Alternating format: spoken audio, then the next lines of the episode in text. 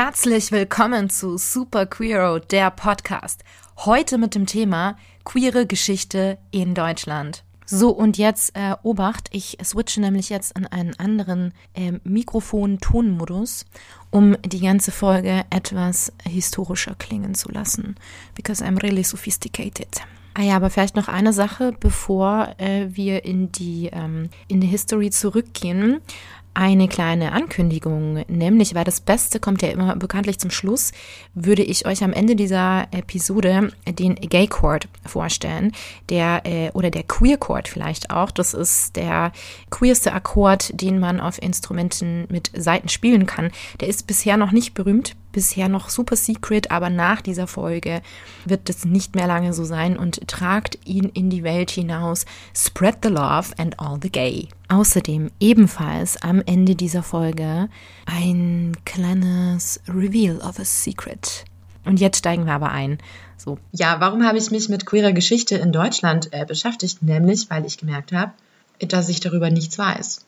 Und das fand ich äh, ziemlich schockierend. Und dann habe ich äh, mir gedacht, so, okay, ich werde jetzt queere Geschichte in Deutschland recherchieren, habe mich hingesetzt äh, an den Laptop und habe dann gemerkt, dass es gar nicht so einfach war, wild einfach was zu finden, sondern ich musste tatsächlich erst die richtigen Stichwörter rausfinden, die ich in diese Online-Suchmaschine eingegeben habe. Und als das dann aber in den Flow gekommen ist, war das dann so zack, zack, zack, zack, zack. Bin dann so von einem Namen auf den nächsten und dann Begeisterung und wow, krass, wusste ich nicht, so many facts. Und dann, ja, zack, habe ich dann da irgendwie zwei, drei Stunden gesessen und ganz viele Notizen gemacht, die ich hoffentlich jetzt noch lesen kann, weil Fun Fact an dieser Stelle, ich habe eine Ärztinnenschrift.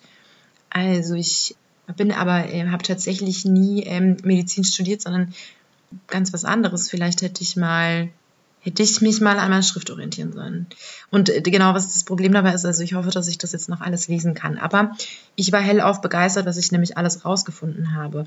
Weil bisher waren mir in queere Geschichte eigentlich eher Dinge bekannt, die halt in USA meistens passiert sind, ähm, wie, zum, wie, wie zum Beispiel äh, Stonewall. Ähm, irgendwie kam da jetzt mir ein amerikanischer Akzent over die Lippen. Whatever. Okay, Spaß beiseite. Nee, habe ich halt ähm, gemerkt, so, okay, krass, ich, alles, was ich irgendwie mit queerer Geschichte in Verbindung bringe, ist irgendwie nicht in Deutschland passiert. Und da dachte ich mir, das kann ja nicht sein. Und ich denke, dass es halt wichtig ist für uns als queere Menschen, uns damit auseinanderzusetzen, was ist denn hier passiert in den letzten hundert oder hunderten von Jahren? Wie sind wir dahin gekommen, wo wir heute sind? Wie hängt alles zusammen? Denn ich glaube, wenn man was verändern will und was bewegen will, dann muss man auch verstehen, wo es herkommt und versuchen, außerdem eine Geschichte, die es wert ist, erzählt zu werden, die aber absichtlich unsichtbar gemacht wurde, wieder sichtbar zu machen.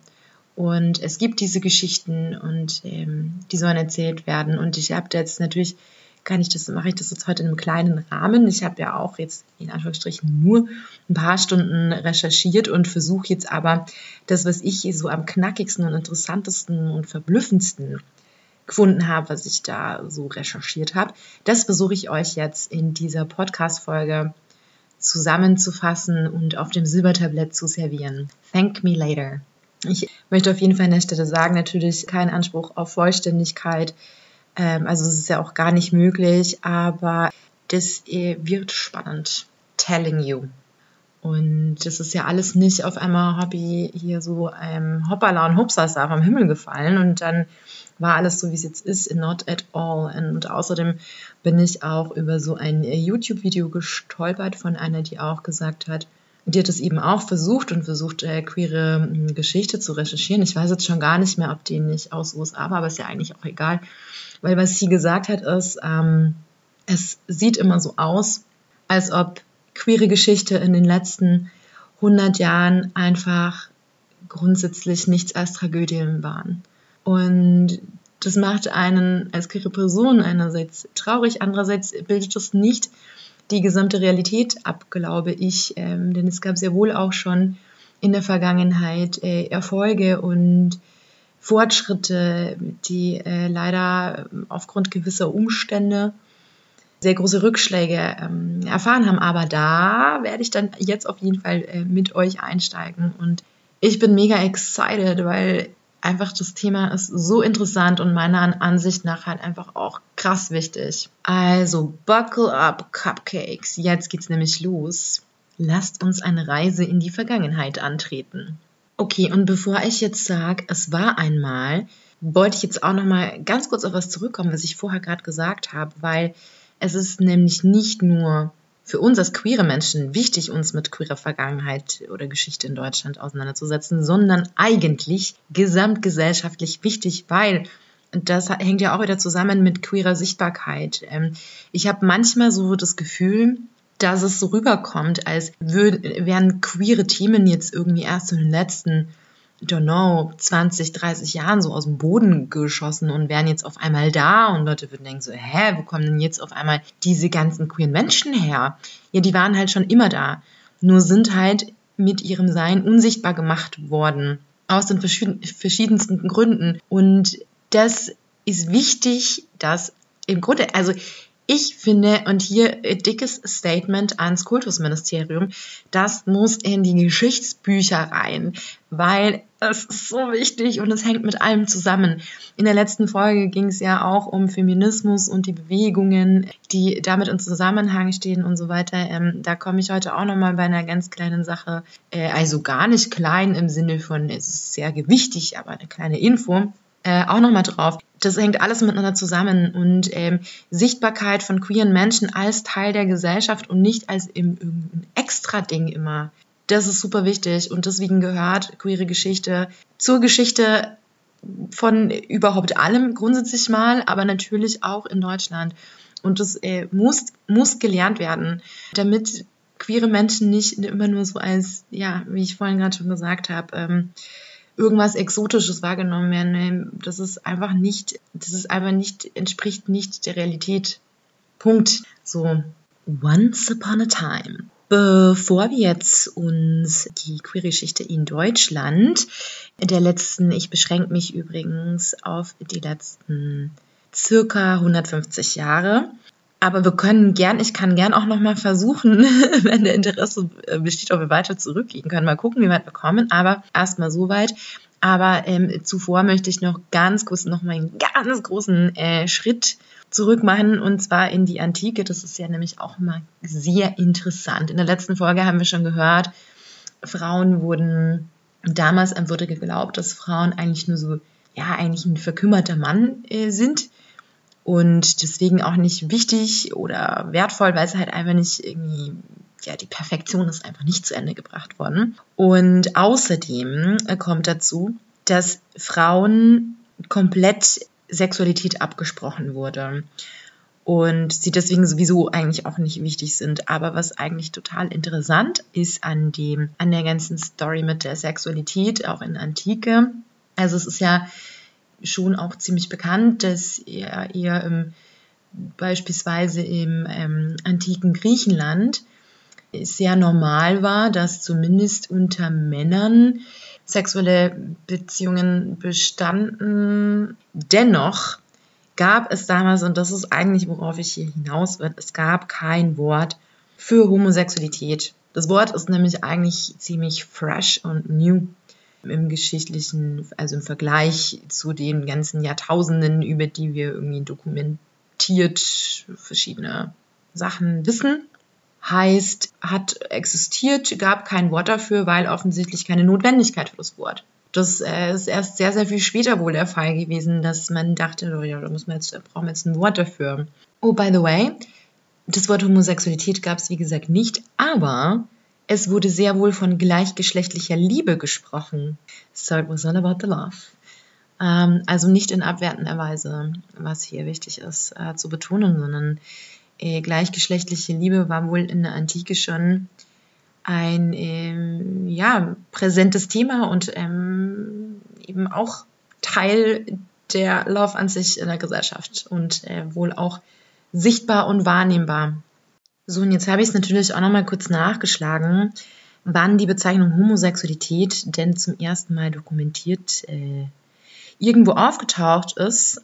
Sehr, sehr interessant. Und zwar die hybride Wortneubildung aus dem Jahre 1868, also keine 200 Jahre alt, geprägt vom Schriftsteller Karl Maria Kertbeny.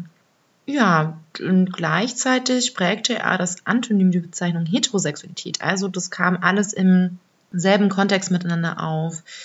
Und der gute Herr Magnus Hirschfeld, von dem werden wir heute noch hören, berichtet äh, 1914, dass sich der Begriff Homosexualität durchgesetzt hat. Davor gab es nämlich noch einige andere Vorschläge.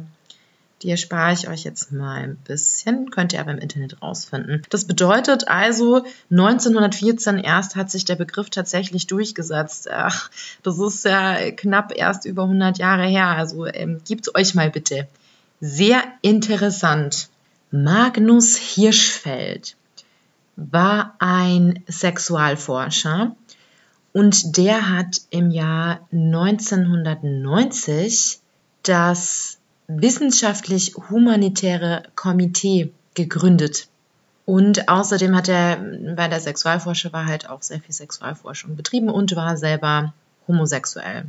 Er und sein äh, Komitee von WissenschaftlerInnen haben sich sehr, sehr stark dafür eingesetzt, dass der äh, damals auch bereits äh, vorhandene Paragraph 175, der berühmte der äh, homosexuelle Handlungen unter Strafe gestellt hat, abgeschafft werden soll. Hierzu auch ein kleiner Fun Fact. Ähm, der gleichgesch äh, gleichgeschlechtliche äh, sexuelle Handlungen zwischen Frauen waren wohl nicht direkt mit inbegriffen hier an dieser Stelle, weil Frauen sowieso grundsätzlich Sexualität abgesprochen wurde. Also quasi man ging davon aus, in der, also jetzt nicht der Herr Hirschfeld, sondern, oder nennen wir ihn Magnus jetzt unter uns, äh, nicht der Magnus äh, ging davon aus, sondern die, ähm, naja, die halt das Gesetz gemacht haben, die Politik und oder auch die Gesamtgesellschaft, das, äh, wie ich auch vorher gesagt habe, eigentlich ziemlich erstaunlich, ähnlich wie der, in der Antike, nur dass dazwischen einfach tausende von Jahren vergangen sind und da anscheinend nicht viel passiert ist,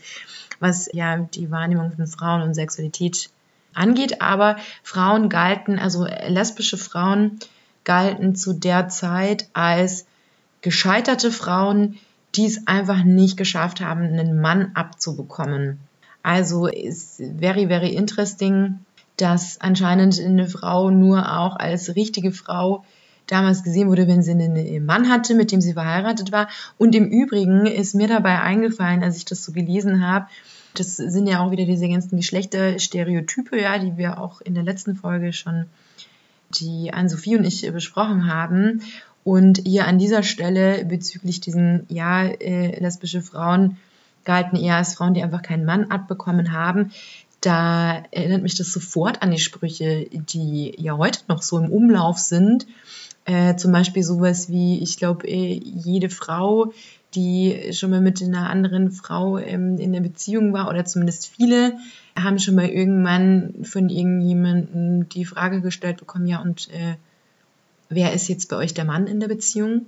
So als ob eine Beziehung nur eine Beziehung sein kann, eine legitime und wertvolle und richtige und vollwertige Beziehung, wenn es einen Mann gibt oder zumindest wenn es schon zwei Frauen sind, irgendjemand diese Rolle von dem Mann einnimmt das ist doch weird, dass das immer noch in den Köpfen ist.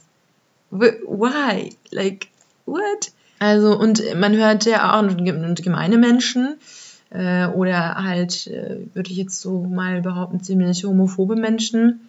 Gibt es ja immer noch welche, die so Sprüche bringen, wie, ja, komm, du hast doch noch nicht die richtige, äh, den richtigen gefunden. Ja, weißt du, das sind ja dann die, die widerlichsten Sprüche, die äh, Frauen äh, dann irgendwie so gedrückt kriegen, ähm, wenn irgendeiner herausfindet, ja, die ist lesbisch, oh, du hast noch keinen, du hast noch nicht den richtigen Typen gefunden oder ist nur eine Phase oder äh, hier, äh, ich will gar nicht äh, ausbreiten, was da alles für Sprüche kommen, aber das ist äh, immer noch Alltag. Schockierend und surprising at the same time, weil ich mir das ehrlich gesagt nicht erklären kann. Aber zeigt ja auch nochmal, betont ja im Grunde nur nochmal wichtiger, äh, wie wichtig das ist, Bildung auch was das angeht, gerne schon so früh wie möglich und tragt es raus in die Welt und führt Diskussionen über das Thema. weil mm, it's about time. Leute, wichtig an der Stelle auch zu wissen, zeitgleich zu, naja, dieser Zeit, wo der Magnus dieses äh, wissenschaftlich-humanitäre Komitee gegründet hat, haben natürlich auch schon FrauenrechtlerInnen sich eingesetzt äh, für die Rechte von Frauen. Und auch da weiß man sogar drüber, dass viele lesbische Frauen sich beteiligt haben oder ich habe so, sogar in einem Kapitel gelesen, als VorreiterInnen dieser Frauenbewegungen schon äh, laut geworden sind und, und ähm, sich Gehör verschafft haben wichtig zu wissen einfach, finde ich. Und gut, der Magnus hat jetzt sehr viel geschafft, äh, war ja als Mann dann auch doch vielleicht ein bisschen einflussreicher. Und das Krasse ist, also die haben mehrmals gefordert, dass dieser Paragraph 175, der homosexuelle Handlungen unter Strafe stellt, abgeschafft wird. Und in Berlin zu der Zeit, so in den 20er Jahren, ging es anscheinend mega ab.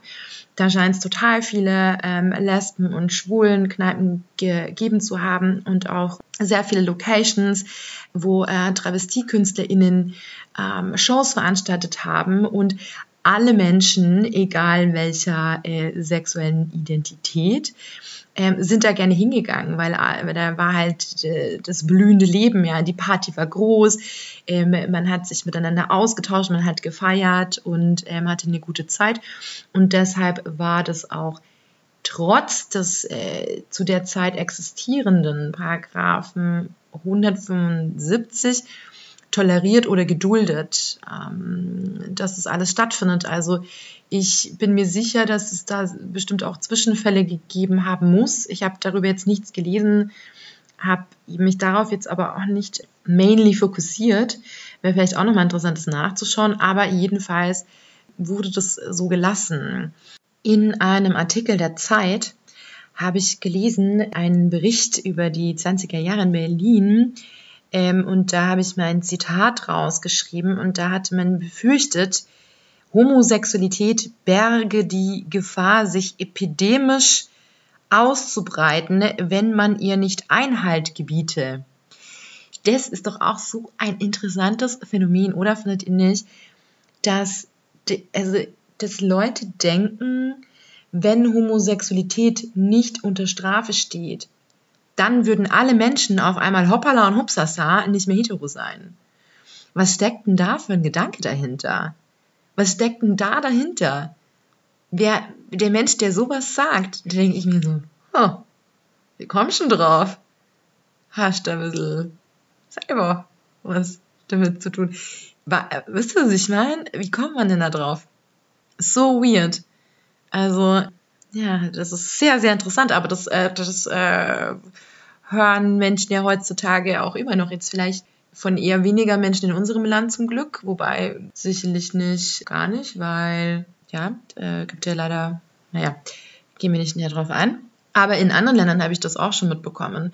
Vor allem halt in Ländern, wo Homosexualität unter Strafe steht, dass PräsidentInnen, okay, in dem Fall einfach sind es immer männliche Präsidenten, dass männliche Präsidenten ähm, genau so sowas sagen. Ja, wir können diese Gesetze nicht abschaffen. Was passiert denn dann? Danach sind alle irgendwie, die sagen nicht queer, ich sage jetzt queer.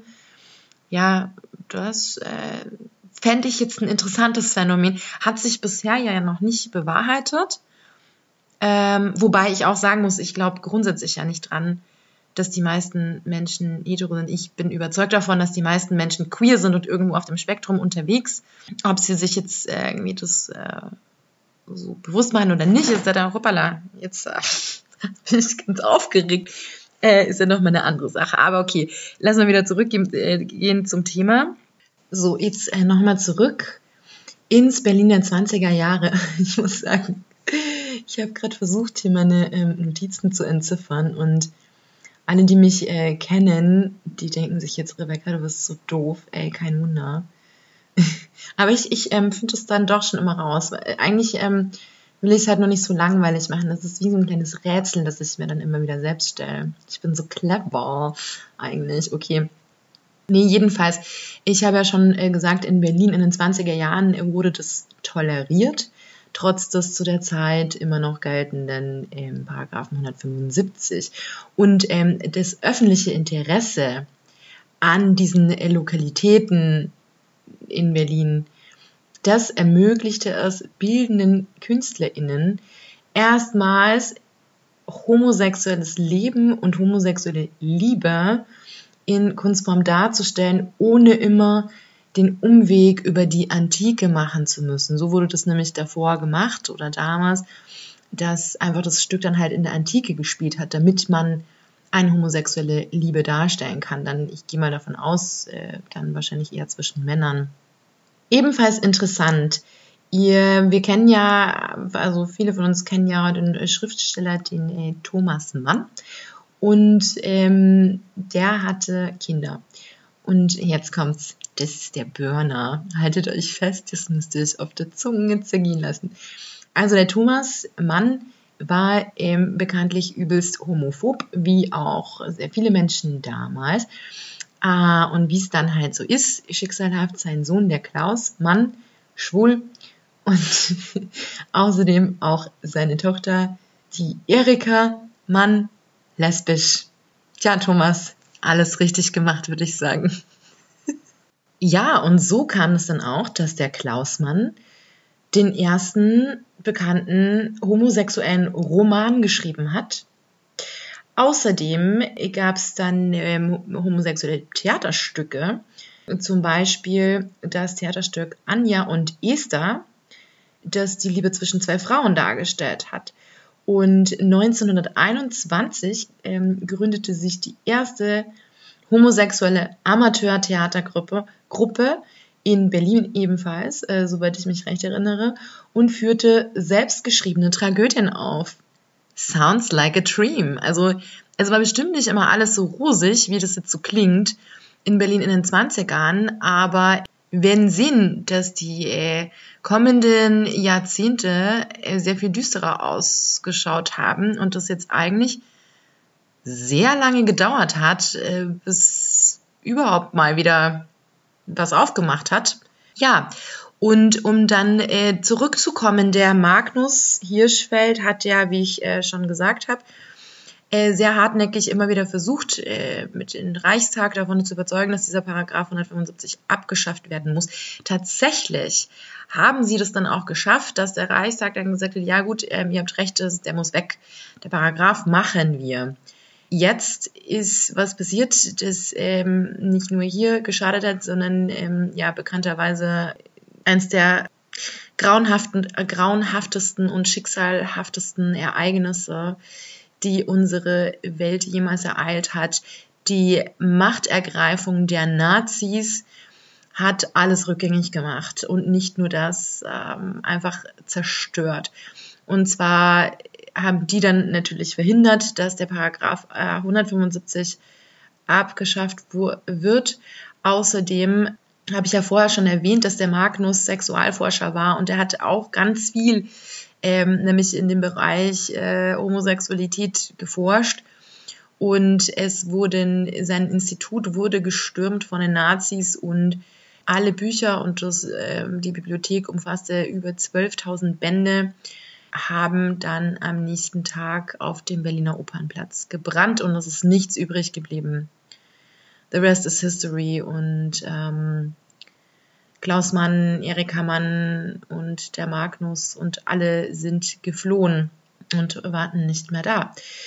Ja, das ist äh, eine sehr, sehr traurige Geschichte. Was aber auch sehr traurig ist, ist, dass es dann halt ganz lange einfach nicht, mh, mm, ja, nicht viel besser geworden ist für queere Menschen in Deutschland kurzen Sprung in die äh, Zukunft slash Gegenwart. Zur Erinnerung, der Paragraph 175, der eigentlich schon in den 20er Jahren abgeschafft werden wollte und sollte, ist letztendlich am 11. Juni 1994 abgeschafft worden. Hammermäßig spät, würde ich mal sagen. Also der Paragraph 175 der eigentlich schon in den 20er Jahren in Berlin abgeschafft werden sollte und wollte, ist letztendlich am 11. Juni 1994 erst abgeschafft worden. Stellt euch das bitte vor, bis 1994 standen homosexuelle Handlungen unter Strafe in Deutschland. Ich bin 1987 geboren. Das ist doch krass. Bis ich sieben war. Hammer, ohne Witz. Unfassbar einfach. Vor allem, wenn man bedenkt, dass eigentlich Ende der 20er Jahre schon fast das, ja, klar war, der wird abgeschafft. Ja, und dann, äh, dann dauert es irgendwie nochmal irgendwie 60 Jahre. Das ist, das ist ey, übel, übel. Ja, und dann geht's ja so weiter. Die ähm, Ehe für alle, wie es so schön heißt, äh, 2017. Seit 2017 dürfen alle Menschen heiraten. Also ähm, seit vier Jahren. Ja, äh, krass. Und ähm, ich finde das übrigens ganz, ganz schlimm, wenn jemand Homo-Ehe sagt. Weil das ist eine Ehe, es, es ging nicht darum, was extra zu haben, so wie irgendwie viele so getan haben, äh, sondern die gleichen Rechte für alle. That's äh, very little, small, very important difference. You know. Ja, und dann geht's noch weiter. 2020, also jetzt gerade vor kurzem, letztes Jahr, ist erst die Konversionstherapie verboten worden, die versucht, Menschen die Queerness auszutreiben. Und so können wir hier weitermachen. Ähm, so, dann möchte ich jetzt nochmal ganz kurz drauf eingehen. Das ist nämlich auch immer wieder verblüffend und schockierend äh, zugleich dass 1973 wurde Homosexualität aus dem US-amerikanischen Handbuch der psychischen Störungen gestrichen. Danach dauerte es bis 1991, bis auch in der WHO-Klassifikation ICD-10 Homosexualität nicht mehr als psychische Störung aufgeführt wurde. Transsexualität wurde gar erst in der im Mai 2019 verabschiedeten ICD-11 von der Liste der psychischen Erkrankungen gestrichen.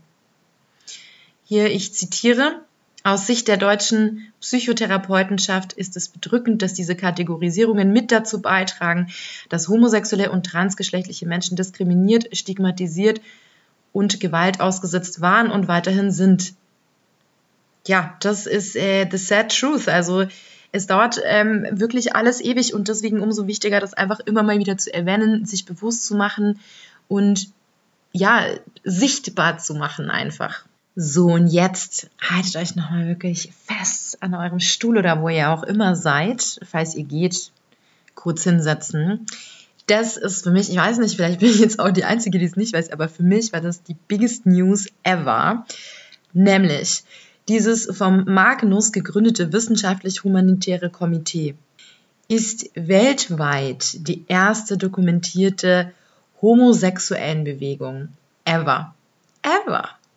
Ich habe dann ein Video auf YouTube gefunden, weil die Amis schaffen es irgendwie mehr von, von queerer Geschichte, was ihr eigenes Land betrifft, irgendwie ins Internet zu stellen, als es bei uns ist. I don't know why, aber jedenfalls habe ich da nämlich viel mehr gefunden und da hat jemand erzählt, dass ein Soldat, der in Deutschland stationiert war, eben diese homosexuellen Be äh, Bewegungen in Deutschland, nämlich von diesem wissenschaftlich-humanitären Komitee, mitbekommen hat und als er dann zurück in sein Heimatland USA gekehrt ist, nicht ohne diese Idee gekommen ist und quasi dort selbst so eine Bewegung gegründet hat und daraus ähm, dann aber sich natürlich ähm, an vielen Spots mehrere kleinere Bewegungen und auch aber größere gegründet haben, die dann irgendwann Jahrzehnte, Jahrzehnte später dahin geführt haben, äh, wo, wo die USA dann halt auch ist und dann Stonewall und so weiter und so fort ähm, basiert ist. Also da ähm, hat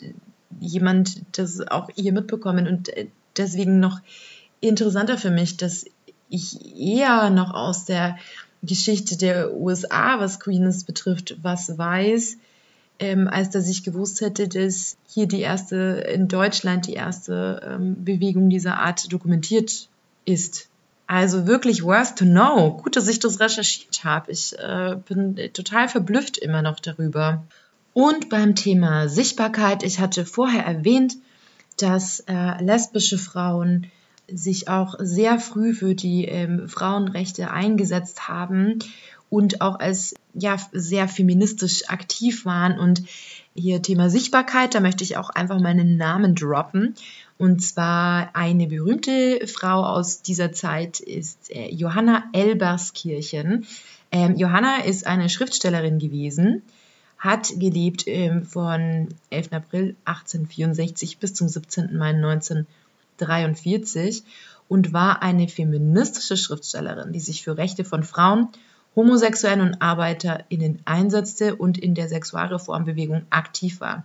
Pionierarbeit leistete sie als lesbische Aktivistin. Also, wen es dann noch mehr interessiert, gerne googeln und schauen, was die Johanna so alles vollbracht hat. Ich denke, es ist wichtig, dass man da vielleicht auch ein paar Namen droppt. Und ähm, jetzt haben wir viel über den Magnus gehört und dann dachte ich mir so, jetzt ist auf jeden Fall noch ein bisschen Johanna äh, ins Spiel bringen hier doch noch mal ganz kurz auf Markus zu kommen. Sorry, dass ich so hin und her springe, weil ich es jetzt gerade in meinen Notizen wieder entdeckt habe. Tatsächlich hat sich die, das äh, WHK, Wissenschaftlich-Humanitäre Komitee, bereits damals auch schon für den Schutz und die Anerkennung von Transpersonen eingesetzt. Auf jeden Fall auch sehr, sehr wichtig zu erwähnen.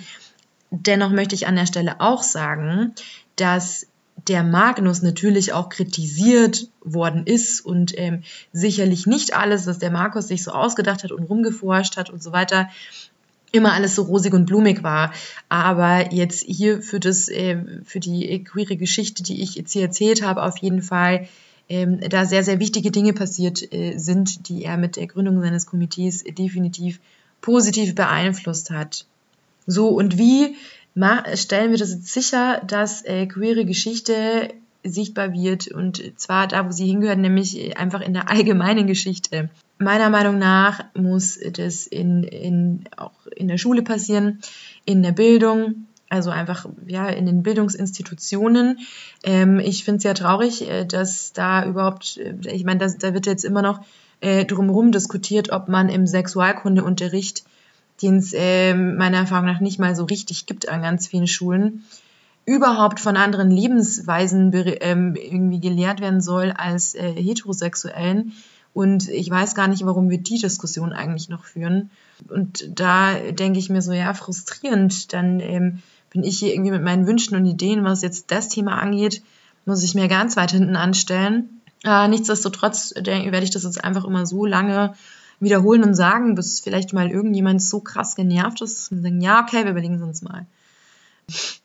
Keine Ahnung, worth a try. Und auch Museen ist äh, ein total ähm, interessanter Platz, weil dort ja auch ähm, sowieso eine total Überrepräsentanz von männlicher Kunst ist und da kann man nochmal ein ganz neues Kapitel aufmachen. Ähm, wenn man jetzt da irgendwie deep gehen will. Aber queere Geschichte muss auch im, im Museum dargestellt werden. Und beispielsweise das äh, Münchner Stadtmuseum hat eine Aktion gestartet und möchte gerne die queere Geschichte Münchens aufarbeiten und hat einen Aufruf gemacht, dass Menschen, die aus ja, der Vergangenheit irgendwie was äh, Objekte mit queerer Geschichte ähm, der Stadt München haben, dass sie ähm, das gerne dem ähm, wenn Sie möchten, dem Museum zur Verfügung stellen können. Und ähm, das finde ich übrigens eine sehr, sehr tolle Aktion. Und wenn es interessiert, der kann sich das oder die kann sich das auch im Internet anschauen. Denn es ist wichtig, die Geschichte, wenn wir über die Geschichte von Menschen sprechen, queere Geschichte immer mitzuerzählen, weil queere Menschen waren schon immer da. Die haben schon immer wichtige Beiträge zur Gesellschaft geleistet, so wie andere Leute auch und dürfen nicht weiterhin unsichtbar bleiben. Deswegen call them by their names. So, das hier war jetzt meine Folge über ähm, queere Geschichte in Deutschland. Ich hoffe, ihr habt jetzt auch äh, so ein bisschen das Gefühl wie ich nach meiner Recherche, dass ich dachte, boah, krass, ey. Ja gut, haben wir wieder was gelernt. Und jetzt, äh, wie schon angekündigt, das Allerbeste kommt zum Schluss. Oh nee, warte. Bevor ich jetzt in den Gay Court starte. Eine andere Sache noch, wegen, weil ganz aktuell. Letztes Mal habe ich es auch schon kurz angeschnitten und das werde ich jetzt leider auch weiterhin so machen müssen. Das heißt leider, nächste Woche wenn diese Folge veröffentlicht ist, dann wird bereits Princess Charming ausgestrahlt worden sein. Und ich werde definitiv darüber mehrmals sprechen müssen. Und eventuell werde ich das in Form kleiner Bonusfolgen tun. So, das ist äh, auf jeden Fall schon mal als Ankündigung ähm, damit dann jetzt auch niemand überrascht ist nachher, wenn da was kommt. But I have to. Ich kann, ich kann das nicht anders machen.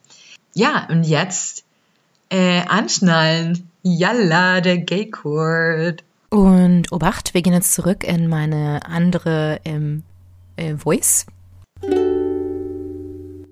Das ist der Gay Chord. Cool, oder? So, und ich dachte mir jetzt so, okay, ähm, wir kombinieren den Gay Chord jetzt noch mit zwei anderen Akkorden. Und zwar mit dem G-Akkord. Der steht G wie Gesamtgesellschaft. Und ähm, mit dem C-Akkord, ähm, den habe ich einfach nur, weil er voll süß klingt. Aber C steht für Come Together, Connect. Okay. Und ähm, zusammen ist es dann eine harmonische Abfolge von Akkorden. Also, und das ähm, würde dann so klingen. Also, wir starten natürlich mit dem Gay-Chord, danach mit der Gesamtgesellschaft und dann connecten wir es mit dem C-Akkord. So, und das klingt dann so. Gay-Chord. Gesamtgesellschaft-Akkord. Gay. Gesellschaft. Gay. Gesellschaft. Connect. Gay. Ja, da habe ich jetzt aus dem Vollen geschöpft und euch wahrscheinlich massiv beeindruckt mit meinem Geschenk an euch, äh, nämlich dem Gay Chord. Ähm, den habe ich übrigens nicht alleine ähm, erfunden, also Grüße gehen raus. Und ich ähm, möchte drei wichtige Sachen sagen. Zum einen, ich habe ja am Anfang gesagt, ähm, dass ich den Ton switchen werde, um das Ganze ein bisschen ähm, historischer klingen zu lassen, was ich so über queere Geschichte in Deutschland rausgefunden habe. Und das ist gleichzeitig jetzt äh, das, was ich vorher am Anfang angekündigt habe, dass ich ein kleines Secret revealen will. Und zwar, dass das der Grund dafür war, warum sich der Ton geändert hat. Ähm, ja, to be honest, das ist natürlich total gelungen. Es ist einfach so, dass ich ein neues Mikro habe und da erst noch die verschiedenen Funktionen rausfinden muss. Ich bin ja immer noch neu im Business und ich hoffe, ihr ähm, seid äh, da ähm, gnädig mit mir und verzeiht mir das. Ich habe beschlossen, die Episode trotzdem so zu lassen, wie sie ist, weil ich das inhaltlich sonst nicht mehr so hinkriege und ich es eigentlich ganz gut fand. Ähm, also ich zufrieden damit war. Und das Zweite ist, dass mir aufgefallen ist, dass ich ein falsches Datum gesagt habe, nämlich zum Magnus Hirschfeld. Ähm, da habe ich einmal gesagt 1990, natürlich nicht. Das war 1919 und das war natürlich nur ein Test, um zu gucken, wie genau ihr zugehört habt. Also falls sich jemand da gedacht hat, so, da stimmt was nicht, dann Kudos, Credits to you, sehr gut aufgepasst. und ähm, das dritte ist, dass ich paar Mal statt Magnus Markus gesagt habe. Das wollte ich jetzt auch richtig stellen. Ich meine natürlich immer, wenn ich Markus sage, Magnus, weil das sind nicht zwei verschiedene Personen. Ich weiß nicht, warum ich auf Markus gekommen bin. Schließlich ist Magnus ein total cooler Name, finde ich. Aber das habe ich jetzt richtig gestellt. Also wie gesagt, wer das alles jetzt rausgefunden hat am Ende und ähm, die kleinen hier Fehler ähm, gemerkt hat, ich wollte euch nur testen bin, ich bin, also könnt ihr dann echt stolz auf euch sein. Und so mit diesen Geschenken und vor allem dem Gay Chord. Ich bin nämlich ein äh, maximaler Fan vom Gay Chord. Ich finde, das hat äh, die Musikwelt noch gebraucht oder generell die Welt. Verabschiede ich mich jetzt und ähm, ihr dürft auch gespannt sein aufs nächste Mal in der nächsten Folge. Geht's nämlich um Pride Month. Wer, wo, was, wie. Also bis zum nächsten Mal. Yalla, bye.